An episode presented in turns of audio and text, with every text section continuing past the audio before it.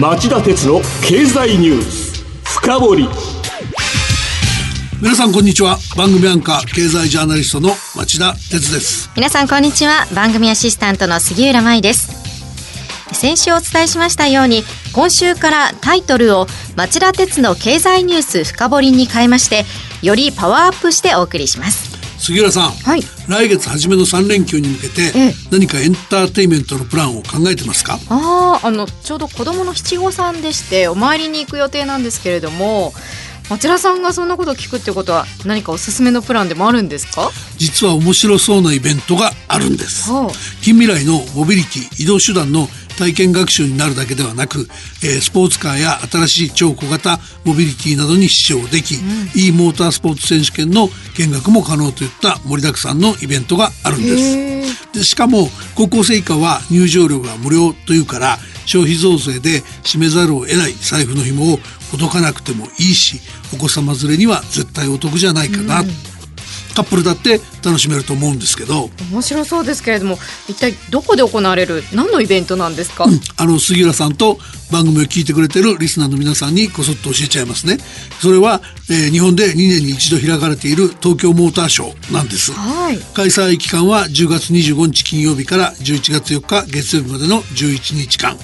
えー会場はお台場ですでモーターショーって言っても今回は NTT やパナソニックが初めて参加。最新の IT 技術も披露するので必見じゃないかと思います、うん楽しい話が聞けそうですね。では今日は理系好き少年少女は必見です。モビリティショーになる東京モーターショーと題して CM の後今回で46回目を迎える東京モーターショー2019を町田さんに深掘ってもらいましょう。町田鉄の経済ニュース深掘り長引く低金利、資産運用にお悩みの皆様、ファンドラップをご存知ですか？ファンドラップは分散投資による安定的な運用と管理を専門家に任せる人気の資産運用サービスです。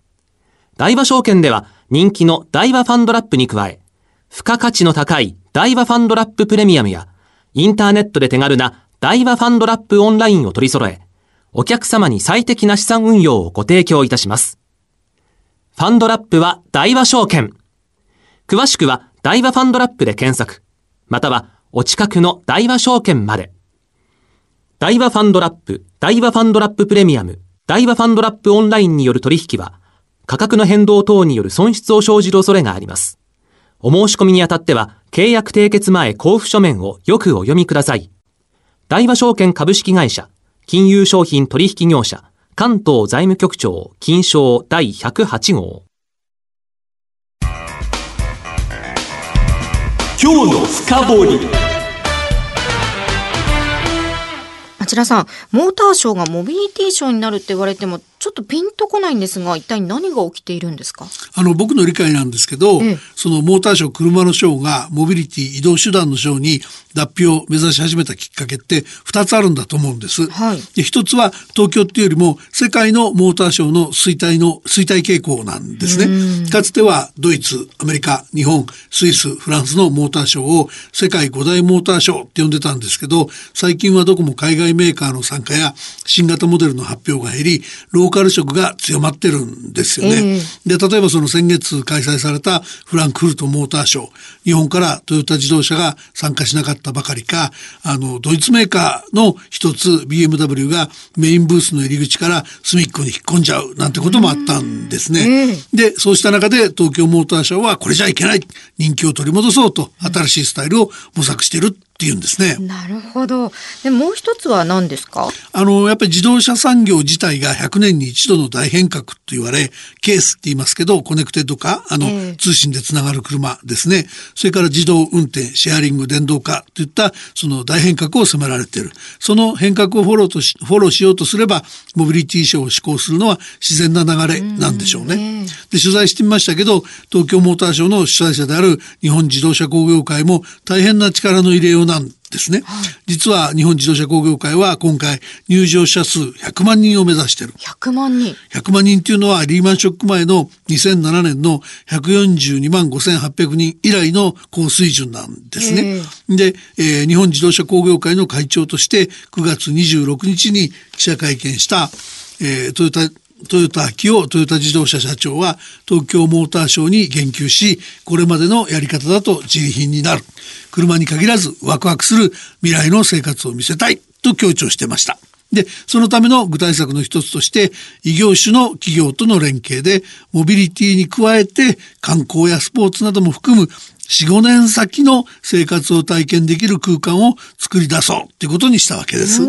それで今回の東京モーターショーの見どころはどうなっていますか？あの、会場がすごく大きくなってるのが特色で、中心は東京ビッグサイトの青海エリアと、えー有明エリアの2カ所に分かれたのが特色なんですね。ええで、その2カ所を通路でつないで、あの、その通路自体を第3の会場であるオープンロードにしたのも特色なんです。はいで、オープンロードから紹介していきますと、これ大きなゲートができて、それをくぐると、そこは入場料不要のモビリティの巨大テーマパークになっていると。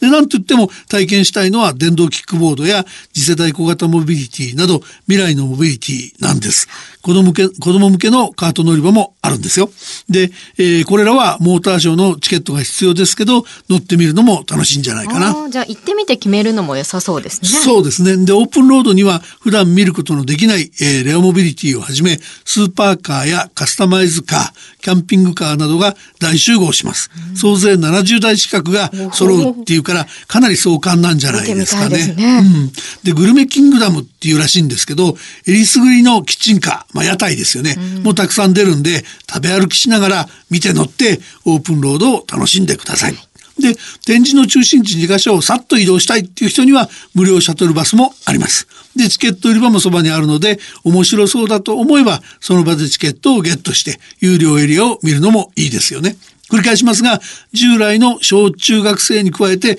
今回は高校生も入場無料ですから、お父さんやお母さんの財布にも優しいですよ。秋の行楽シーズン真っ盛り、家族で近未来体験ありじゃないですか？このオープンロードだけでも楽しめそうですね。そうでしょ？あの、オープンロードと有明エリアの間には、ドライブパークっていうエリアも設けられます。ここは以前からのモーターショー好きに人気の高い試乗体験が中心で、各メーカーの最新の乗用車の行動での試乗、二輪メーカーの一押し二輪車の特設コースでの試乗、特設コースでのオフロード車両への同乗試乗のほか、スポーツカーやスーパーカーの車両展示も行われます。あとちょっと変わったところで言うと、ドローンのレースも見逃せないプログラムの一つだと思いま面す。白そそれから次にご紹介すべきは中心会場の一つで臨海線の東京テレポート駅のすぐ目の前の青海会場でしょうね。ここは今回初めて使われる展示場なんです。で、ここの A ホールはですね、あの子供たちに人気の、えー、イスズ、三菱ふそう、UD トラックス、日野自動車のトラックバスメーカー4社の他に過去の東京モーターショーで子供たちからの絶大の人気を誇る宝富の協賛による大型のジオラマ展示やトミカ、カーズトミカなどの販売、リカちゃんトランスフォーマーコーナーの展示もありまう。す。えー、この青み会場 A ホールは子供がメインターゲットになってるわけですね。うん。でね、A ホールまだあるんです。アウトオブザキッザニ、アウトオブキッザニアイン東京モーターショー2019って言うんですけど、東京と兵庫県の甲子園に常設施設を持つ人気の子供向け職業体験型施設キッザニアはい。と、えー展示各社のコラボレーションでレーサーやメカニック、カーデザイナー、えー月面探査探査車プログラミング、遠隔操作オペレーターまで、実に様々な職業体験を子供たちができちゃうんですね。で、対象は小学生で、学校団体での来場を除いて保護者の同伴が必要ですが、一部3歳以上の密集学児を対象に予約なしで体験できる企画も検討中で、えー情報は決定次第ホームページに掲載するそうですから、杉浦さんもチェックの上、お子様連れでどうですか？いや、もうこれ絶対連れてってって言われますね。あ で、青海会場は A ホールの他に B ホールもあるんですね。はい、B ホールあるんです。で、ここはですね、モーターショーらしい展示で、トヨタ、スバル、ダイハツとトヨタグループが中心です。で、えーこの青海会場の海側に、えー位置するフューチャーエクスポ会場っていうのがありまして、ここが東京モーターショーがモビリティショーに舵を切ったとされるとこ、あの、象徴のパビリオンですね。えで、IT 系のおよそ60の企業、団体の最新技術が集結し、来場者が楽しめるコンテンツで未来体験をしてもらうと言います。で、未来の日本にまず、えー入国セクションでバーチャル、バーチャルキャラクターが迎えてくれる入国セクションで、まず未来の日本に入り、ええ空飛ぶ車や完全自動運転車など、えー最新モビリティでの、えー移動セクションを、まあ、体験してもらいます。それから、えースポーツセクションにたどり着くと、ネットワークを介して、リアルタイムに競技空間の状況を丸ごと配信するスポーツ観戦、次世代のスポーツ観戦を可能にする NTT のキラリを体験できます。で、えー最後の、えー未来のエネルギーセレクション、あセクションに行くと、えー地球温暖化の原因となる CO2 を出さない、ホンダの水素燃料自動車クラリティや燃料電池車技術を用いて JAXA 宇宙航空研究開発機構とトヨタが共同開発する月面探査車有人与圧ローバーなどが展示されますから、宇宙マニアの人は必見でしょうね。もう宇宙とか月面探査とか、このフューチャーエキスポ会場も見逃せませんね。あの、フューチャーエクスポ会場は他にも大きな目玉があるんです。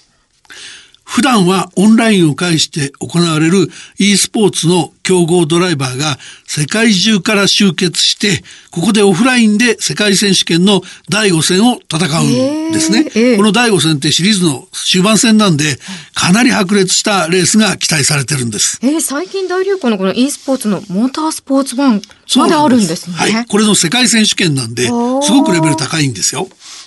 で、最後になりましたけど、やっぱり車好きには有明エリアが見逃せません。1階には、ホンダ、スズキ、川崎、ヤマハ、ルノー、アルピーヌ、日産、三菱、メルセデス・ベンツ、スマート、マツダ、レクサス、全部言っちゃいましたけど、こういうメーカーが、えー、所狭しと出展するし、えー4階は、えー部品メーカーが、えー出展します。ただ、先ほど紹介した、えーフューチャーエクスポ会場だけじゃなくて、えー部品メーカーが集まる4階にもモビリティの波は押し寄せており、IoT 企業の参加が着実に増えてます。で、例えばですね、NTT ドコモは AI やモバイル通信の技術を組み合わせて運転中のドライバーに代わってレストランやジムの予約などをしてくれる AI インフォティメントサービスって言うんですけど、これの売り込みを狙って出展するそうです。リスナーの皆さんも行楽の秋の一日、車漬けで過ごすなんてどうでしょうか町田さんも行かれる予定はあるんですか？え、僕も現地取材に行くつもりなんで、できればまたその報告をしたいと思っています。以上今日の深掘りでした今日は理系好き少年少女は必見です。モビリティショーになる東京モーターショーと題してお送りしました。さて今夜11時から新番組町田鉄の経済リポート深掘りがスタートします。第1回のテーマは2060年の世界経済地図です。はい。こちらもぜひお聞きください。来週も徹底的に深掘ります。それではまた来週夕方5時35分にお耳にかかりましょう。さよなら。